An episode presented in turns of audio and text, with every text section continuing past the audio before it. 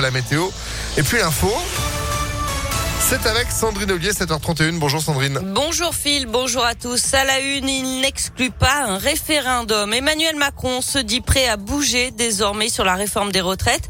Le président sortant était en déplacement hier dans le nord de la France pour démarrer sa campagne de l'entre-deux tours de la présidentielle. Il assure notamment vouloir rassembler autour d'un compromis d'un consensus sur ce dossier alors qu'il avait évoqué un départ à la retraite à 65 ans. Emmanuel Macron qui a d'ailleurs reçu hier le soutien du MEDEF. Jean Lassalle, lui, votera blanc. De son côté, Marine Le Pen était en déplacement dans Lyon à la rencontre notamment d'un céréalier. Pour elle, je cite, le front républicain est une manière de se faire sauver quand on ne le mérite pas. Une belle prise des policiers lyonnais. Ils ont intercepté un fourgon rempli de cannabis dans la Drôme vendredi soir, 127 kilos d'herbe.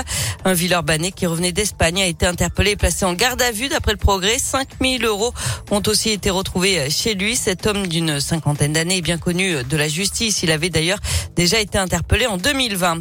Grosse frayeur à Écully dans l'ouest lyonnais. Un homme de 43 ans a été interpellé devant son immeuble armé d'une hache au milieu de ce qui s'apparentait des problèmes à être des problèmes de voisinage. Personne n'a été blessé. Le suspect a d'ailleurs été interpellé sans difficulté d'après le progrès. Il a été placé en garde à vue.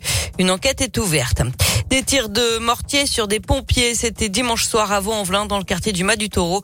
Le syndicat Sud a mis une vidéo sur Internet où il dénonce des tentatives d'homicide. Il réclame l'interdiction de la vente de ces feux d'artifice aux particuliers, que ce soit sur Internet ou dans des magasins.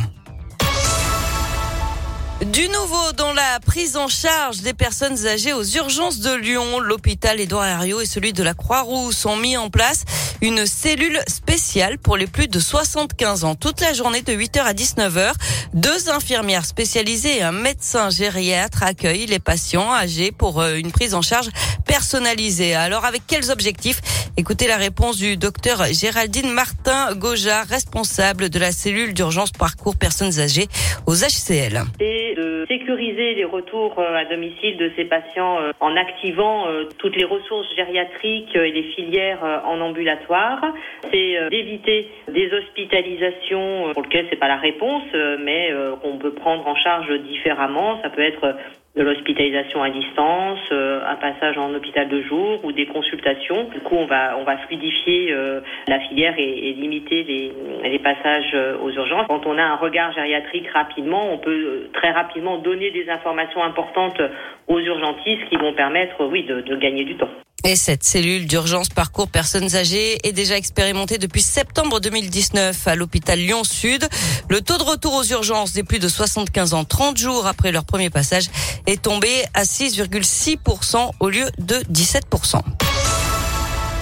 On passe au sport avec du foot. Les quarts de finale retour de la Ligue des Champions ce soir. Bayern Munich, Villarreal et Real Madrid, Chelsea. Les deux clubs espagnols s'étaient imposés au match aller. À suivre aussi les qualifications pour la prochaine Coupe du Monde. Chez les filles, la France reçoit la Slovénie à 21h10. Et puis il y a du basket aussi avec ce derby en championnat. Rouen accueille Lasvel. C'est à 20h. Un petit derby pour le coup. Merci beaucoup Sandrine pour l'info qui continue sur impactfm.fr. 7h34, vous êtes de retour à 8h. À tout à l'heure. Allez, à tout à l'heure.